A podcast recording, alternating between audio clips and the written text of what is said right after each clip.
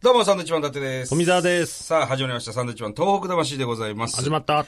さあ、今日はですね、はい久々なんですが、私は誰、誰でしょうねのコーナーでございます。ゲスト。ゲストなんですよ。で、もうね、今、我々の前にいらっしゃるわけですよ。お名前だけは伺ってるんですけど、はい竹内淳平さん。竹よろ内しさくんおね願いします。これがヒントらしいヒンです。ト。はい。で、まあ非常に高青年で、まあ我々よりも年は、ね、ずっと下でしょうけども、うん、T シャツ1枚でですね、下は履いてない。下は履いてますよ、ええ下も履いてます履いてねますね。メガネをかけて。メガネかけてますね。T シャツも、まあ、結構しわしわの T シャツ。そんなにお金持ちそうではない。いやいや、どうでしょうね。わからないですけどでももね。すごく好青年という感じです。僕らと一度お会いしてるんですかはい。一回だけ、あの、2015年に、気仙沼で、あの、お会いさせていただ気いてます。仙沼 ?2015 年に気仙沼ではい。ちなみに、その時僕、運転手をさせていただいてまして。運転手はい。気仙沼ではい。運転手金華山に行く船かないや、違うな。思います。運転手はい。 2015年、震災から4年、えー今から3年前。運転手僕の顔に見覚えはあまりないですかね。多分、だその、うん淳平さんはいが運転してる車なのか何かはにい僕らが乗ってるっていうことですよね。車です、車に。だとしたら、多分、後頭部に見覚えはあるかもしれないけど。もう一回ご飯も一緒に食べさせていただいてます。はい。 ご飯はい。ご飯食べたはい。ご飯一緒に食べてます。気仙沼行ってなんか乗り物乗るってもうロケバスしか考えられないでしょだって。あんまりないもんね。ロケバス、すごい。次のヒントなんですけれども、はい船か。僕の父は、はいあの、お二人をよくご存知でいまして、ええそれがもうお知り合いで、はあはい、それこそライブも何回かもう行かせていただいてまして、竹内さん竹内さん。竹内さん竹内さんでしょお父さんも。運動さんは竹内さんじゃないかもしれない。竹内さんとは呼ばれていないお父さんはい。いや、全然わかん ないけど。マジでマジで。で、さもう一個ヒントをもう一個ヒント。ははいいは。はいいはい。三枚寄せです。ほ三枚寄せの時に運転させてもらってた、志の輔師匠うですね。糸井さんと一緒にやりましたね。はい。の気仙沼の市民会館で。はい。その時の運転はい。タクシいやいやいや、ハイエースで。ーハイエースで。おー、乗りましたよ。ツリーハウスとか行きました行きました、行きました。一緒に行きました。ほう。ほうほうほうほうほうほう。はいはいはいはい。なんとなく分かってきたぞ。ほうほうほう。で、えー、三枚寄せ終わって、そこでみんなでご飯食べました。食べましたおう。松井さんのはいはい、はい。家にも行きました。行きました。うんはい。松井市長。はい。行きました。で、翌日、ツリーハウス見て、はい一ノ関まで。一ノ関まで。僕運転して行って、おお富澤さん先に帰られて。はおうはい。篠のの息子です。いやおーい。やっぱり。いやいやいやいやいや、あ、なんかもうね、もう途中からなんとなく。はいはい、どうもどうも。どうどうも、もご無沙汰しております。どうもご無沙汰しておりますありがとうございます。そのいや、いつ節はも師匠にお世話になってます、本当に。いやいやいやいやいや、どうもどうも。何してんすかいやいや、あの、あの時ちょっとだけお話しさせていただいたと思うんですけど、はいあの、梅干しを、 梅干しでいろいろ、そうそうそう。そうなんです。う。梅干しね、で作ってらして。はい。はいはいはいイベンはトい。作ったりとか、で、そうそうそうそうそうようやくちょっとこう、いろんな人に見ていただけるようになってきましてい。や、俺、あの時、運転してたのが、息子さんだって分かんなかったかも、でも。本当ですかいや、でも、まあそうですね、そんなに、こうちょっと、まあ、たくさんおバ話タしバタバタしてたし。でも僕、本当に俺を言わなきゃいけないことが一個あって、えあの車で、はいあの、伊達さんはいが興味持って、梅干しのこと聞いてくださってて、えで、あの、ANA のお弁当の時間はいはいはいはいはいを取ってるええ安倍悟さんええええええ。が面白いよって言ってくださって、そうですそうですそこから僕ルート探して、あの後お仕事したんですよ。ええ一緒に。ええそうなんですかそれをずっとお礼を言いたかったんですけど、なかなか言え なくて、ええようやくここでとんでもないですありがとうございましたやーすごいな、ちょっと。志の輔師匠には俺らもお世話になってますからね。そうか、竹内さんって言うんだ。父親は富山県出身ですって、これ、あこれだけで僕、もしかしたら分かったかあ、も。本当ですか。はい。もう志の輔師匠、昨日も俺落語聞いてましあ、ありがとうございた。いまやす志。の輔落語も DVD 全部持ってますから。申し訳ないですね。すいません、も全う。然ですよ。なんていう 覚えてたら逆に僕驚きましたから。ちょっとプロフィールをね、ご紹介したいと思います。梅干し研究応援家、竹内淳平さんのプロフィールでございます。玉川大学出身の28歳でございます、今ね。えー、300種類以上の梅干しを味わい、梅干しをプロデュースする会社を設立し、現在も活躍中と。いうことでございます。もう梅干しの専門家ですよね。すごいな。いや、びっくりしたわ。そうだったんだ。 今、向こうのね、スタジオに、あの、鶴瓶師匠いますけあ、ど本当ですか。お会いしたことありますかあ、い、あの、何度か。でもそれでも2度ぐらいで、多分顔見ても。いや、でも鶴瓶師匠覚えてんだよね、こういうのね。本当ですか。これちょっと一本取ったらちょっと行ってみ ようよ。誰でしょうつって。鶴瓶師匠、鶴瓶師匠覚えてんのよ。そうそうそうそう。志の輔師匠とも一緒にね、 ああ、そうですね。落語の大銀座落語会とかね、やってましたもんね。やってました。ええさあ、まず今日のテーマはですね、はいはい。えー東北でございます。糸井重里さんとの出会いと活動ということで。はい。糸井さんと何で知り合ってるんですかいや、僕が要はその父に、ええその、まあ、落語家志願をはいしたときに、えい、や、まあ、ちょっと違うぞということの流れから、ちょうど三枚寄せの1回目の時期だったんですよね。はいはいはい。で、あの、糸井さん、本当に面白いことやってるから、お前勉強してみないかって言われて、で、じゃあ、ししてみたいって言って、で、とりあえず面接だけ組ませてもらって、はあでそこからお願いして、まあ、向こうもね、断れないと断れないですよね。ああ、まあ、俺が糸井さんだったら断れない わ。お父さんがお父さんですからね。えそれでまあ合計2年間、バイトとして勉強させていただいてなので1回目もスタッフで入って2回目もあの一緒に三枚寄せのですね2回目もやってで僕が卒業した時に3回目が企画されて、うんはいだけどその1回目2回目も一緒にやらせてもらってたので、あのとりあえずスタッフでえ来ないかって、あの、言ってもらえて、で、行ったら運転手だったんですよね。なるほど。いや、めちゃめちゃ緊張しましたよ、あの運転。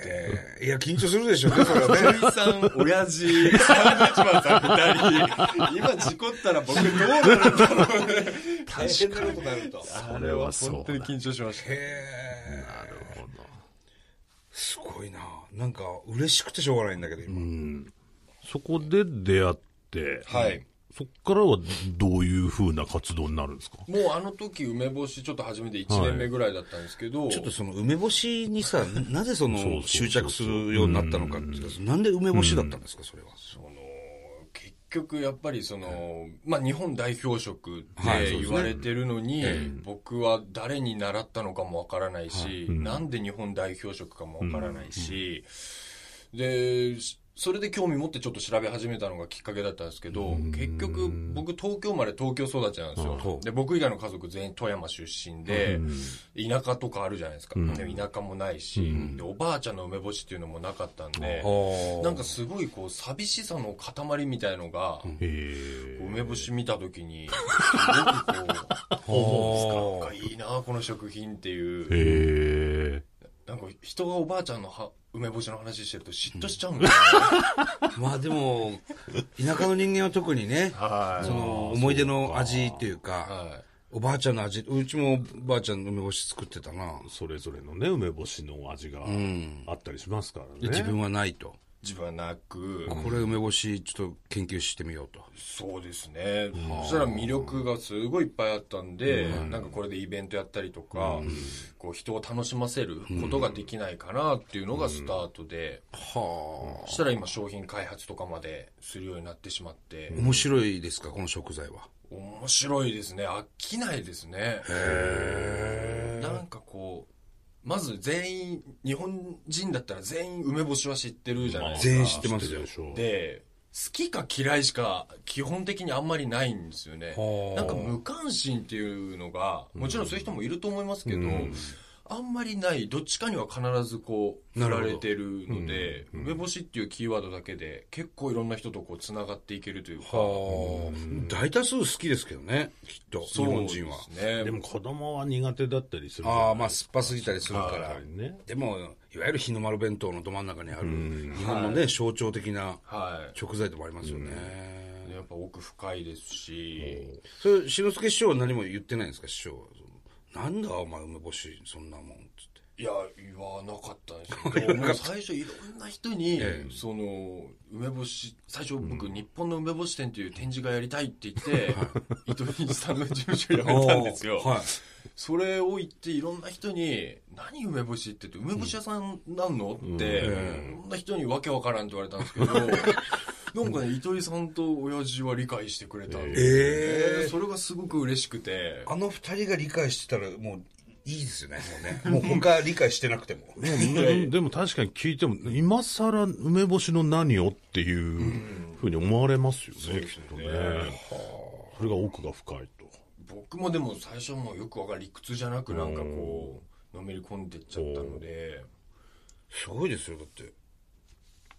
梅干しをプロデュースする会社を設立してるわけですから、まあそうですねなんか梅干しじゃないことも、それこそ今気仙沼漁師カレンダーっていう、はいはいはいはいカレンダーのプロデューサーもやらせてもらっていてあそうはなんいで。あの、糸井さすねはいんから、あの、う受け取りました。ありがとうございますす。すげえかっけえやつ。ありがとうございますうわあの漁師がかっこいい。あの漁師に会いたいっつってね、行く人もいるみたいですよ。あ本当ですか、え嬉しいいや、かっこいいっすもん、だって。話題になってます話もんね題になってますね。漁師カレンダー。あれが僕のお仕事のあの1割の、その梅干しじゃないことでほう残りの9割が梅干しのことを今やらせてもらっていてへはい300種類以上梅干しってあるんですかも、まあ、そそうですね。その品種だとないんですけど、その漬け要は、方とかはい、蜂蜜漬けでも、ここの蜂蜜漬けとここの蜂蜜漬けだとやっぱ味違いますし、え。これはもう素人の意見はいですけど、やっぱ、梅は奇襲ですかいや、奇襲も美味しいですけど、一概にそうとは言えないかなってあそいう。うなんですかはへい。え。おにぎりでもね、こう、奇襲麺入ってますって言うと、あ、いいな、食べたいな。まあちょっと高かったりするけど、はい。食べますよね。食べます。でも高級、まあ高級で美味しいのは変わりないし、あと結構蜂蜜とかそういう甘い系にはすごく向いてる梅なんですけはいど、酸っぱくてしょっぱいのだと、やっぱ全国いろんなところにいろんな特徴の、例えば小田原だったら、こう、十郎梅っていう、ほう。こう、品種があるんですけど、それも結構、なんていうんですかね、完熟までいけば皮が薄くて、中がもう食べただけで溶けちゃうような、とこまで行くんですよ。ええ。なんかそういう一個一個微妙な差があって、ははあい、それをそういうなんかいろんな梅干しを集めて、立ち食い梅干し屋っていう あの梅干しとお茶を楽しむイどベンのトタイミングで食べるんだろう な、その立ち食い梅干し屋に行く人は。それに2時間ぐらい並ぶんですよマジはい、すげえはい、え梅干しと何何があるんですかそこには。 15種類の梅干しがあって、それこそ燻製梅キムチ梅昆布梅とかいろんな見つけた面白いものがあって、で、お客さん来たら、好きな梅干し、どんな味ですかって聞くんですよ。そうすると100%こ困るんですよね。うわ、わかんない。種類ある梅好きって言われてもなんて梅干し。うんで、そこからコミュニケーション取りながら、こう、その中の一粒を、こう、選びに一緒に行って、その梅とそれに合ったお茶っていうのを楽しんでもらう。はい。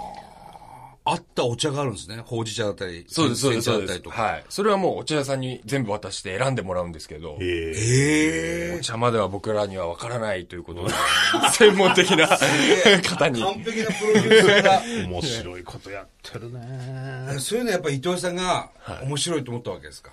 いや、だから、いや、どうなん、でも一回初めてやると、やった時は来てくださって、あ、これは面白いこと考えたねとは一応言っていただいて、なんかこう助言みたいなのいただいたありしたんですの、時々いただきます、やっぱり。もう本当に困った時、お会いできたら、あの、お話しして、はい。やっぱりすごい方ですかいや、すごいですよなんていうね。のひとりさん。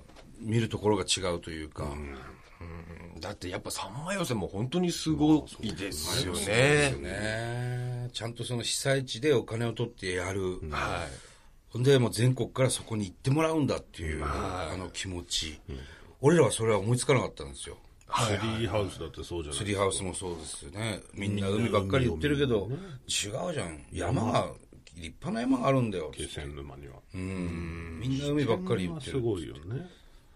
俺らがもう、ね、思いつかないことをふと簡単にこう、い。はい。やられますもんねなんかその視点というか、はい角度が、それこそ僕が、あの、震災後、3ヶ月後に、えっと、父が陸前高田で初めて落語会だったんですよ。でそれはもうお願いしてついてって、でもやっぱりもう空気もすごいこう、笑う、笑うなんてみたいな空気だったし、陸前高田はどういうところでやったんですかそれは桜ホールって、桜ホール、あれど、北上かな北上か。あ、そうか、陸前高田にええ見に行って、あその見に行後って北上に戻ってやったん盛です岡、あよの、ね。岩手の北上市だと思います。桜ホールうん確かね。ええそこでやりましたね。あ、その時は、その被災者の人が温泉に入って、で、落語聞いて、あっていう回だったんですけど、まあ、もう結果、あの、笑ってましたし、でも暖房もつかない、照明も半分みたいな状況で、でもその頃に、やっぱ糸井さん、そのね、東京の人連れてって、みたいな企画を作ってる、作り始めた頃なんで、多分、すごい、すごいなと思います。あ。いや、でも面白いことやってますね。ありがとうございます。梅これ干し。梅干しでグッドデザイン賞を受賞してるんですかそうなんです。あの、備え梅っていう商品を、前梅。はい、プロデュースさせていただきまして、面白いな。じゃあその辺は来週行きましょうか。来週じゃあ、ぜひ、ね聞いてください。はいはい。面白い。いや、まさかのゲストで ね、ちょっとこっちが急に緊張してた。やっぱ後ろにこうお父さんが見えます からね。篠介師匠がいらっしゃるなんか感じがしてね、ちょっとこう背中がビッとなりますけど。すみません、お金持ってなさそうとか言ってしまう。やばいぐらい持ってるぞ、お前。本当に。ね、本当に失礼いたしました。ありがとうございますまた来週もぜひよろしくお願いします。よろしくお願いします。はい。